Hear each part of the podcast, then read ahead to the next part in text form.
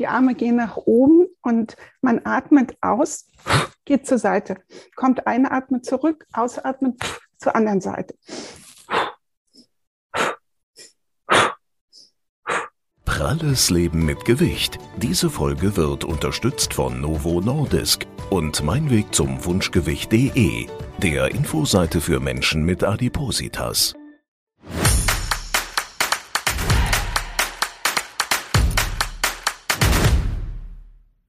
Ja, gefühlt machen es alle Filmstars, Leistungssportler und immer mehr Deutsche, nämlich Yoga. Aber ist das auch medizinisch gesehen wirksam und ist Yoga auch für Übergewichtige geeignet oder nur was für schlanke, bewegliche Menschen? Ja, darüber sprechen wir heute mit Birgit Felice Carrasco. Und Frau Carrasco ist nicht nur Heilpraktikerin, sie ist auch Yogalehrerin, sie ist Buchautorin und on top bietet sie noch eine ganz spezielle Ausbildung, nämlich als Yoga-Lehrer oder Lehrerin für Übergewichtige. Herzlich willkommen, Frau Carrasco. Ja, danke. Birgit, ich sage jetzt einfach mal du, wir kennen uns noch von einer früheren Sendung, wo wir dich als Gast hatten, weil du eben Yogakurse speziell für übergewichtige Menschen anbietest. Das ist das Besondere, weil man eben gesagt hat, ja, also so, ne, viele Übergewichtige fühlen sich nicht ganz so wohl, wenn sie eben mit den schlanken, beweglichen trainieren sollen oder müssen. Und da sind wir eigentlich auch schon mittendrin. Das ist ja eigentlich für alle eine gute Geschichte, weil eben diese indische Bewegungs- und Geisteslehre ja längst nicht mehr nur der Seele oder der Erhaltung von Beweglichkeit dient, sondern viele Ärzte tatsächlich ja Yoga auch empfehlen, um Rückenbeschwerden zu lindern, den Blutdruck zu senken, besser zu schlafen. Also kurzum, viele Krankenkassen stufen Yoga ja tatsächlich auch als nützlichen Präventionsansatz äh, ein und bezuschussen Yogakurse ja sogar. Genau, das hat sich Gott sei Dank geändert in den äh, letzten Jahrzehnten. Also Yoga ist äh, wirklich aus dieser esoterischen Ecke rausgekommen, weil es einfach auch immer mehr Leute machen und sie machen, es machen ja immer mehr Leute, ähm, egal jetzt welchen Gewichts, weil sie merken, dass es äh, dem Körper, aber auch ähm, dem Geist gut tut. Also es sind natürlich äh, ähm, auch entspannende Elemente dabei. Das ist ja das, was, äh, weshalb Leute heute ähm, Probleme haben, gesundheitliche Probleme mit der ganzen Stresssymptomatik, mit den Leistungsanforderungen. Und Yoga hat eben so viele äh, Möglichkeiten, so viele Varianten ähm, zu bieten an, an Yoga-Stilen, eben ob es ein anregendes Yoga ist oder eher ein entspannendes Yoga. In jedem Fall tut es was sehr, sehr Gutes für den Körper. Es hat Wirkungen auf Wirbelsäule, auf den ganzen Bewegungsapparat, auf die Muskulatur und ähm, auch auf die inneren Organe. Das wird auch oft vergessen, dass durch bestimmte Drehbewegungen, durch Vorwärtsbeugen, richtige Bauchquetschung die inneren Organe massiert werden und gut durchblutet werden, was natürlich dann wiederum auch zu einer Stoffwechselanregung führt. Es gibt ja, es gibt ja eine endlose Liste von Indikationen für Yoga, Schrägstrich Yoga-Therapien. Ähm, das klingt alles super klasse und ich glaube, dass es auch sehr viele von diesen großartigen Wirkungen hat, obwohl ich ja ein Schulmediziner bin und von Yoga ehrlich gesagt nicht so viel Ahnung habe. Ich habe schon die eine oder andere Yogastunde mitgemacht. Ich habe auch schon geschwitzt dabei und zwar mehr als die meisten Frauen, die in dem Kurs waren. Aber es gibt ja durchaus auch einige Kontraindikationen für Yoga. Und wenn man jetzt gerade an Adipöse oder Übergewichtige denkt, wo würden Sie denn da Einschränkungen machen und sagen, okay, also bei den und den Figuren oder bei den und den Bewegungen, da muss man aufpassen, weil? Ja, also ich denke, wir müssen vor allem mal unterscheiden zwischen dem ähm, Yoga, was angeboten wird, was sehr ins Akrobatische geht, was auch einen Leistungsanspruch hat. Ich finde, Yoga im Original ist natürlich etwas, was uns aus dem ganzen Leistungsdenken, aus der Leistungsgesellschaft ja runterbringen sollte.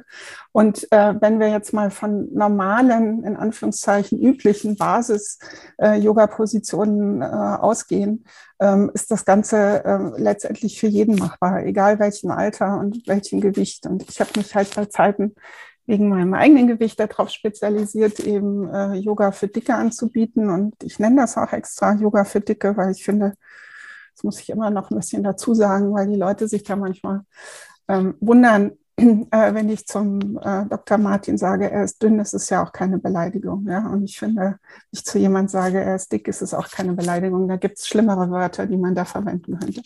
Und ähm, beim Yoga für Dicke, was ich eben als Yogatherapeutin anbiete, ähm, gilt es wirklich darauf zu achten, dass die Übungen verträglich sind für den Körper, so wie er ist. Und nun sind aber Dicke äh, schon allein in ihren Figuren derartig unterschiedlich. Also es gibt Frauen oder auch Männer mit ganz dicken Beinen ähm, und schlankeren Oberkörper oder eben halt dicken Bauch und dünnen Beinen. Also da gibt es viel, viel mehr Figurunterschiede, als es äh, bei dünnen gibt.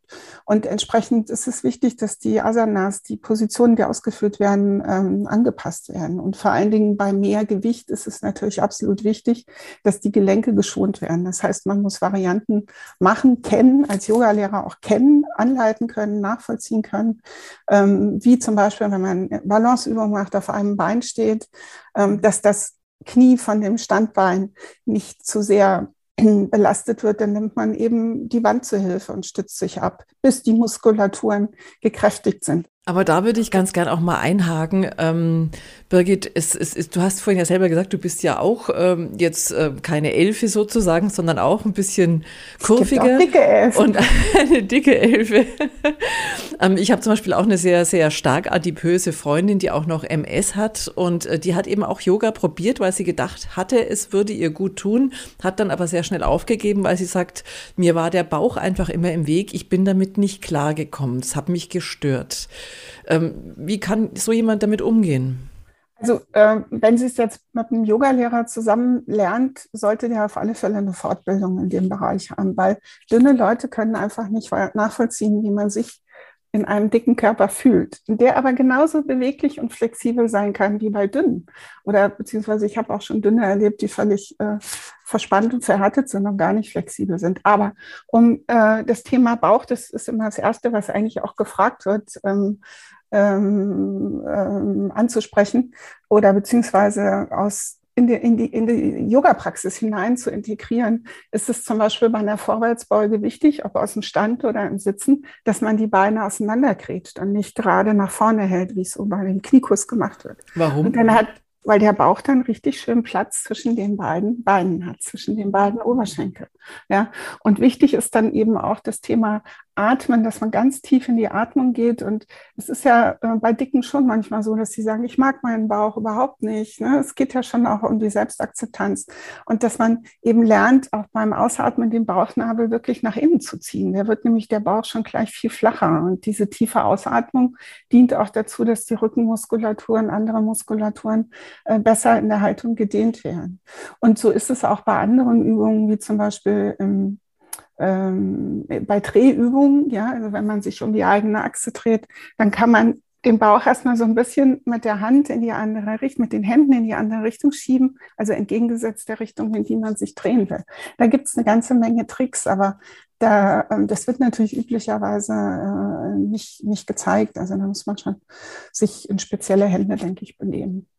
Aber erheben Sie da vorher zum Beispiel so eine Art Anamnese, also so eine Krankengeschichte, die man dann von demjenigen, von dem Teilnehmer ähm, sich geben lässt oder ihn erfragt, wenn er zum Beispiel, sag mal, Knieprobleme hat oder wenn er HWS, also Halswirbelsäulenprobleme hat, dann sind ja schon gewisse Dinge wie zum Beispiel Schulterstand oder so bei HWS-Problemen, wäre ich schon bei Normalgewichtigen sehr vorsichtig. Es gibt ja einige, die auch das Sagen rausgenommen haben zum Beispiel. Oder bei Leuten, die zum Beispiel Hüftarthrose haben, die also dann eine eingeschränkte Beweglichkeit haben, wenn die dann diesen normalen Yoga-Sitz versuchen, dann haben die eine enorme Scherbelastung auf den Knien zum Beispiel. Und fragt man sowas dann vorher und sagt, okay, dann machst du die oder die Übung nicht mit? Oder wie funktioniert das? Also ich als Heilpraktikerin mache natürlich eine Anamnese und als Yogatherapeutin es sollte auch ein verantwortlicher Yoga-Lehrer, der sich in dem Bereich weitergebildet hat, natürlich machen, sollten eigentlich alle Yoga-Lehrer ihre Schüler fragen, was hast du? Ja, also ohne jetzt zu diagnostizieren, aber das entsprechend anzupassen. Passiert leider in großen Yoga-Studios äh, selten, muss ich sagen.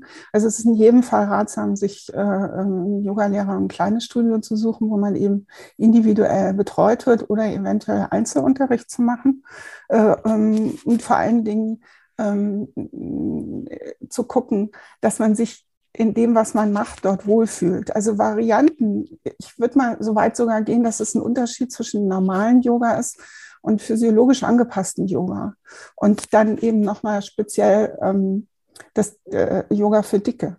Also ein Yogameister ähm, in der Vergangenheit, äh, der ist 1980 oder so, glaube ich, gestorben, ich weiß jetzt gar nicht genau, hat äh, schon zu frühen Zeiten gesagt, dass man mit Yoga, dass der Yoga sich dem Menschen anpassen muss und nicht der Mensch dem Yoga. Ja, und hat damit ausgedrückt, weil der hat eigentlich das therapeutische Yoga, wenn man so will, eingeführt, weil man kann wirklich auch mit Asanas, äh, ob dünn oder dick, dünn oder dick, ähm, im Körper äh, auch Schlechtes anrichten, ja, indem man ihn zu sehr überfordert. Ja. Mhm, also auch viel aus falschem Ehrgeiz heraus dann wahrscheinlich. Ich denke jetzt gerade mal bei Cobra oder Schulterstand, da wird ja auch der Nacken äh, oft extrem gedehnt, vielleicht auch überdehnt. Dann der Andreas hat schon angesprochen, eben zum Beispiel auch die Knie. Das, äh, also da gibt es dann schon Alternativpositionen quasi für diejenigen, die eben bestimmte Einschränkungen haben. Ja, und man muss eben unterscheiden, ob's, ähm, ob man jetzt mit Anfängern arbeitet, auch da, egal welche, ähm, welche Gewichtsklasse. Ähm, äh, mit Anfängern muss man immer vorsichtig erstmal diese Übungen aufbauen. Man fängt ja auch nicht an, gleich irgendwie Marathon zu laufen. Also das ist, ne, muss aufgebaut werden und man kann dann durchaus auch mit Übergewichtigen den Schulterstand machen. Ähm, da gehen ja die Beine nach oben. Ich weiß nicht, ob das ähm, alle Zuhörer, Zuschauer wissen. Ähm, und da kann man die Beine Beine zum Beispiel an die Wand legen. Dann sind die nicht frei, da wird nicht der Nacken so sehr belastet, weil die Beine hin und her wackeln, sondern man nimmt die Wand wieder als Stütze. Also Ihnen ist da noch nie irgendwas Gravierendes passiert mit irgendwelchen Teilnehmern? Weil es gibt ja solche Fälle auch unter Normalgewichtigen, die dann bis hin zum Schlaganfall und natürlich auch immer so ein bisschen die Kausalität schwer zu ergründen ist. Ne? Was ist jetzt wirklich schuld daran? War es jetzt wirklich die Yogastunde oder war schon irgendwas Vorbestehendes? Aber ist bei Ihnen also nie vorgekommen so? Die Vorbereitung ist einfach das Wichtigste. Ne? Also das ähm, äh, jetzt ein Schulterstand ist ja noch das harmlose, aber ich habe es auch schon erlebt, dass Anfänger in der ersten Stunde in den Kopfstand gebracht werden. Das halte ich ja für noch gefährlicher. Ne? Also da kann richtig viel schiefgehen. Jetzt ein ganz elementarer Teil ähm, des Yoga, da kommen wir jetzt auch gleich dann drauf, eben was um den Stoffwechsel geht. Wir machen ja hier eine Sendung für Adipöse. Das heißt, zum einen wollen wir schauen, können auch dicke Yoga machen. Haben wir, glaube ich, können wir einen Haken dahinter setzen jetzt. Das geht. Das andere ist, ähm, bringt es natürlich auch ein bisschen was zumindest vielleicht äh, für die Figur. Ähm, was was gibt es denn da für Möglichkeiten?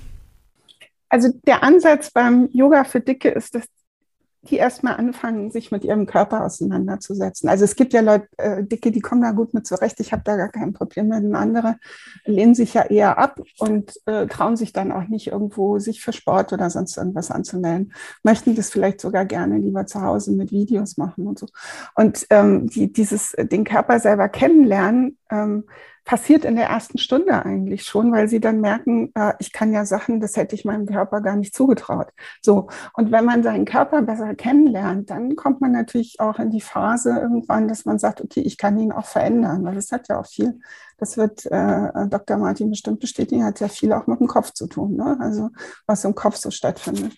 Und ähm, wenn man äh, Yoga ganz intensiv betreibt und vor allen Dingen dann auch noch die weitere Disziplin äh, des Pranayama, der intensiven Atemübungen dazu nimmt, kann man sehr viel Energie in den Körper hineinholen und den Stoffwechsel anregen.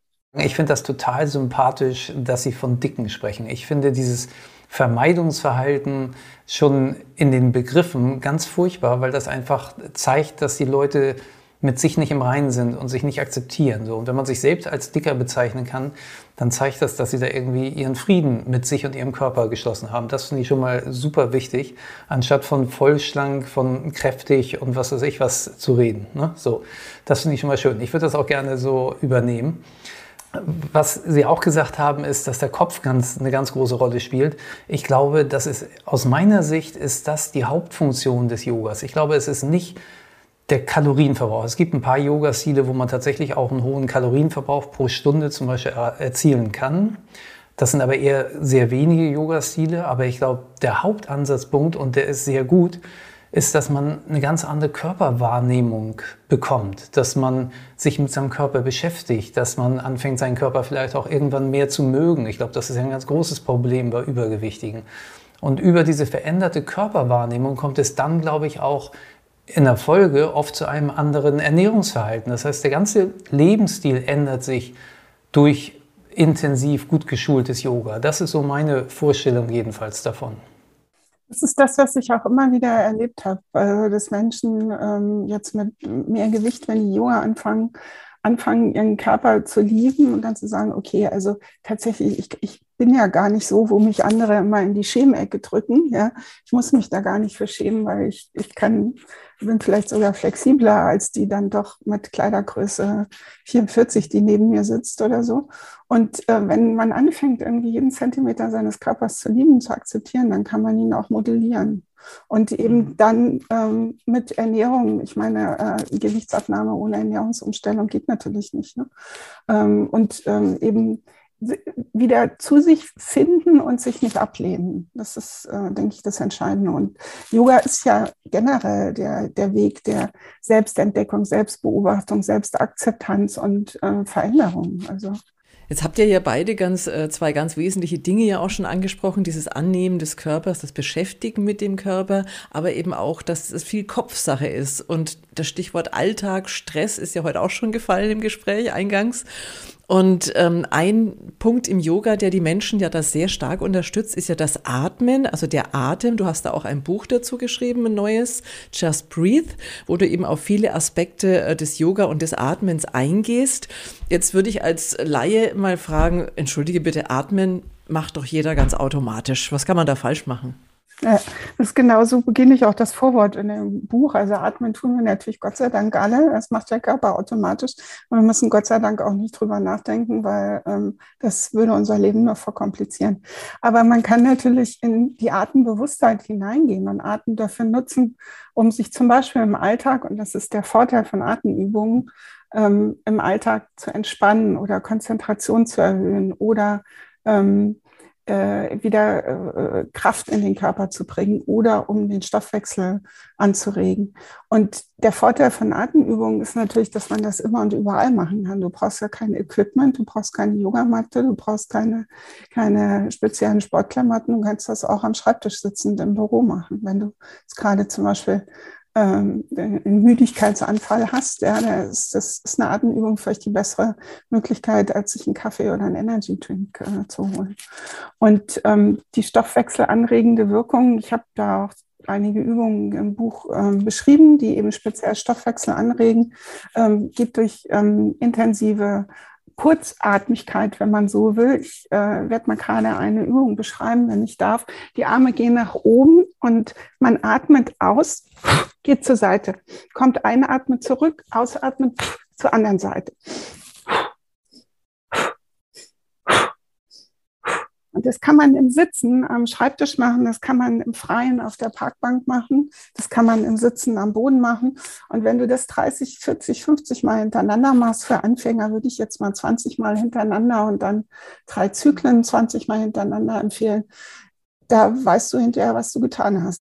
Und das ist aber jetzt eine Übung, die du da gerade angesprochen hast, die quasi den Stoffwechsel anregt. Also ja. idealerweise dann auch so ein bisschen die Fettverbrennung also ich habe natürlich jetzt nicht so tief geatmet, weil ich dabei gesprochen habe, aber dadurch, dass in der Bauchraum bewegt wird. Das, äh, Im Ayurveda spricht man vom Verdauungsfeuer, das wird angeregt. Ja, der wird einem, also mir ist jetzt nach diesen zwei, drei Bewegungen schon heiß geworden. Da passiert wirklich ganz, ganz äh, viel äh, im Körper. Und wenn man solche Übungen zum Beispiel regelmäßig macht, das ist ja eine relativ kurze Praxis, die man äh, morgens oder abends macht, dann ist übrigens auch gut, um Aggressionen loszulassen. Ja, also wenn man einen, einen, einen gestressten Tag hinter sich hat und so.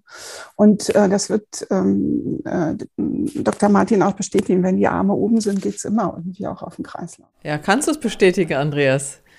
Also äh, Arme oben auf Kreislauf, äh, wüsste ich jetzt nicht, was, welche besondere Kreislaufwirkung das hat, außer dass der Blutrückfluss natürlich äh, dadurch vermehrt zum Herzen stattfindet, das auf jeden Fall. Aber was ich auf jeden Fall bestätigen kann, ich habe hab ja aus einem sehr langen Kampfsport-Hintergrund, ist, die Bedeutung der Atmung. Also das hat man auch in der Schulmedizin inzwischen erkannt, im Sport sowieso, in Kampfsportarten ohnehin auch. Da wird viel mit Atmung gearbeitet und in der Meditation und über Kampfsport bin ich auch da so ein bisschen reingerutscht, äh, ist das ja auch das A und O, sich auf die Atmung zu konzentrieren. Und das kann man sogar messen, dass sich bestimmte Hirnfunktionen damit beeinflussen lassen über die Atmung, dass sich ähm, das autonome Nervensystem, also das, was wir nicht so richtig willentlich beeinflussen können, dass sich das durch die Atmung verändert und dass man dadurch einen ruhigeren, ausgeglicheneren Zustand erzielen kann und so weiter. Das stimmt, das kann man nicht abscheiden. Das ist so und das ist sicher eine der ganz tollen Wirkungen beim Yoga auch. Ja.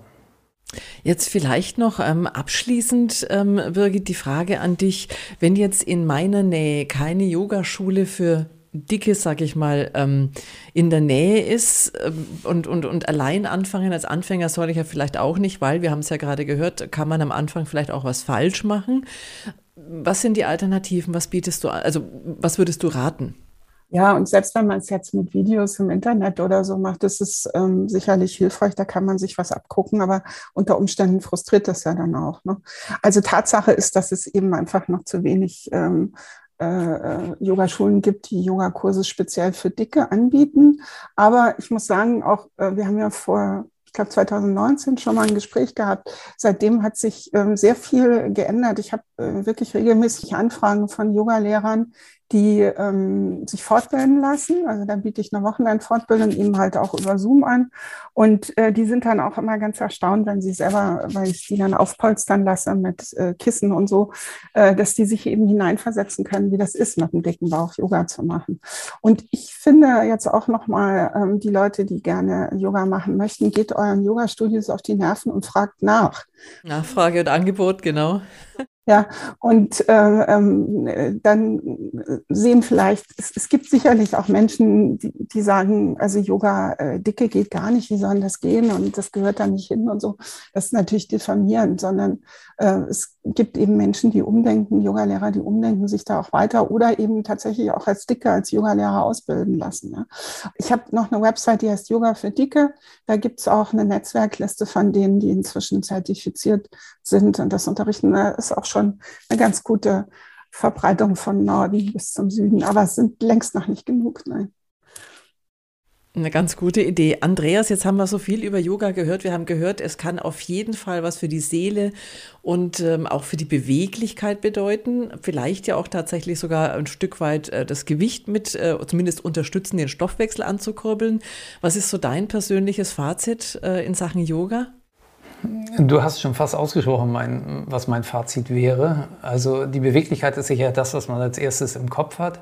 Das spielt, glaube ich, für Adipöse nicht so die große Rolle. Und auch der reine Kalorienverbrauch, da gibt es sicher effektivere Sportarten als die meisten Yoga-Arten, um Kalorien zu verbrennen, wenn man das will. Aber ich halte Yoga für einen sehr guten Weg über eine veränderte Körperwahrnehmung, über ein engeres und vielleicht auch liebevolleres Verhältnis zu seinem Körper, letztlich zu einem anderen Lifestyle zu kommen und darüber sein Gewicht auch langfristig vor allem positiv zu beeinflussen.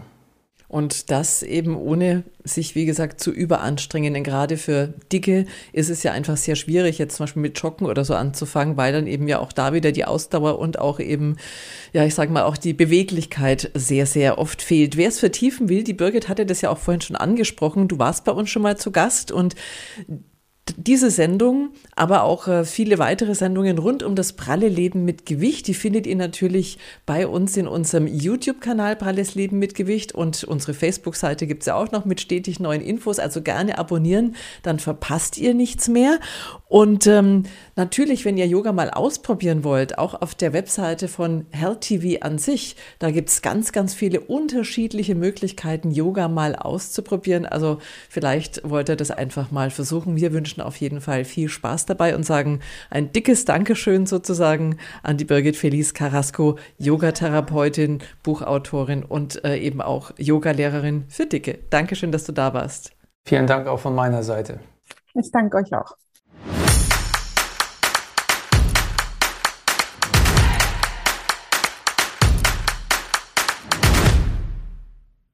Pralles Leben mit Gewicht. Diese Folge wurde unterstützt von Novo Nordisk und Mein Weg zum Wunschgewicht.de, dem Infoportal für Adipositas Betroffene.